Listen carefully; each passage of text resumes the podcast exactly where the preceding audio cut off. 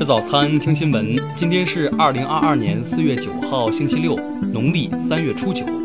云盛在上海问候您，早安。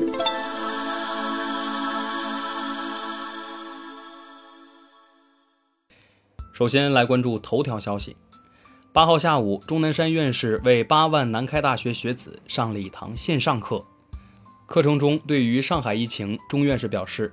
这一次上海确实出现了比较大面积的扩散情况，但总的来说，这次疫情的奥密克戎病毒传播几率高，症状比较轻，而且比起德尔塔病毒死亡率相对也低。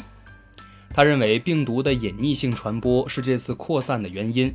上海这一次防控的措施准备不够充分，对奥密克戎病毒的传播特征认识不够，一定要在疫情爆发初期就将其阻隔。目前很多国家对于疫情已经全面放开，钟院士则提出，中国会在动态清零中逐步放开，但完全开放不适用，那样因病死亡人数会明显增加。听新闻早餐知天下大事，下面来关注国内新闻。据广西卫健委官微“健康八桂”七号通报，近日上海南至南宁的 T 八一次列车陆续报告多例阳性病例。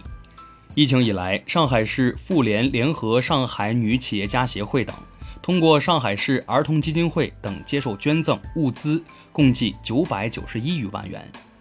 上海发布通知称，对参加疫情防控工作人员和受疫情影响暂时失去收入来源人员，二零二二年三月至四月期间不能正常归还住房公积金贷款的，经认定后不做逾期处理，即不计罚息。不作为逾期记录，报送征信部门。据各地统计局数据显示，二零二一年广东出生人口为一百一十八点三一万人，也是唯一出生人口超一百万的省份。中国旅游研究院报告显示，一季度一线城市、省会城市和冰雪旅游城市的区域，在全国总游客中的占比优势明显。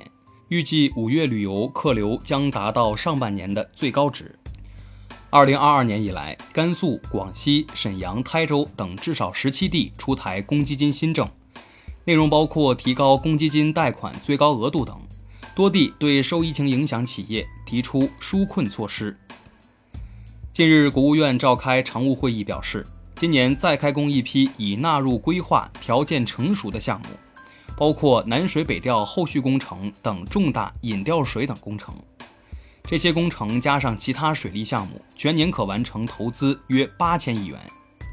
上海市知识产权局近日出台聚焦助力疫情防控、强化金融服务、加强助企纾困、加强服务保障等四方面共十一条知识产权工作措施。下面来关注国际新闻。七号，俄罗斯媒体报道称，俄罗斯最大国产电影发行公司中央合作伙伴公司。正在与国外合作者讨论新合同使用卢布和人民币结算的条款。八号上午，由欧盟委员会主席冯德莱恩带领的访问团抵达乌克兰首都基辅，同行的还有欧盟外交与安全政策高级代表傅雷利以及斯洛伐克总理黑格尔。欧盟委员会八号表示，欧盟各国政府冻结了二百九十五亿欧元。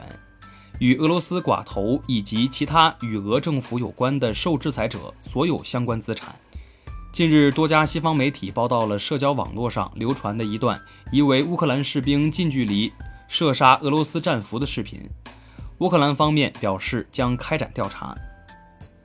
欧洲会议七号通过决议，呼吁对来自俄罗斯的进口能源实行全面禁运。德国同日宣布，将用四个月的全面过渡期来执行欧盟对俄罗斯煤炭的禁令。凯坦吉·布朗·杰克逊七号经美国国会参议院批准，出任美国第一百一十六任联邦最高法院大法官。这将使杰克逊成为美国历史上第一位非裔女性大法官。日本首相岸田文雄八号表示，日本暂时没有恢复外国游客入境的计划。但将在考察新冠感染情况和其他国家采取的边境管制措施后作出判断。当地时间七号，在叙利亚的美国空军基地遭到炮击，两名美国士兵受伤。下面来关注社会民生新闻。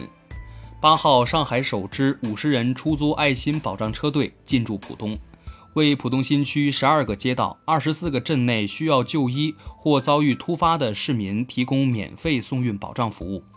目前，免费派车已超三百单。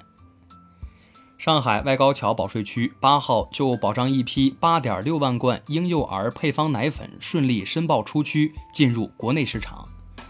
三月以来，截至七号，外高桥保税区海关已累计监管进口婴儿配方奶粉二百一十六点八三万罐。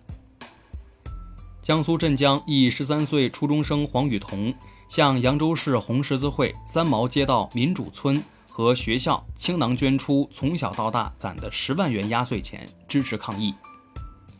南京建邺区警方日前破获一起涉案金额一千七百万元的房号诈骗案。诈骗嫌疑人称称能保证客户通过内部关系买到高端楼盘资源，借签订房号协议骗取钱款，已被警方逮捕。四号，甘肃定水临洮县一男孩跳进洮河，其哥哥为了救人也跳了下去，导致两人不幸溺水身亡。焦山中学校长回应，事后学校回看录像，询问老师和同学，未发现霸凌迹象。最后来关注文化体育新闻。六号，据果麦文化发布的公告显示，此前一千三百万元投资的影片《四海》亏损约为七百万元至九百万元人民币。八号，二零二二北京冬奥冬残奥总结表彰大会在北京举行，谷爱凌带大红花和三枚奖牌现身。在八号结束的 CBA 季后赛四分之一的比赛中。上海队一百二十比一百一十八战胜深圳队，系列赛大比分一比零领先。同时，上海队夺得赛点。WNBA 总冠军队芝加哥天空队此前宣布，通过交易得到中国女篮内线核心李月如，并且还签订了一份新秀合同。以上就是今天新闻早餐的全部内容，咱们明天不见不散。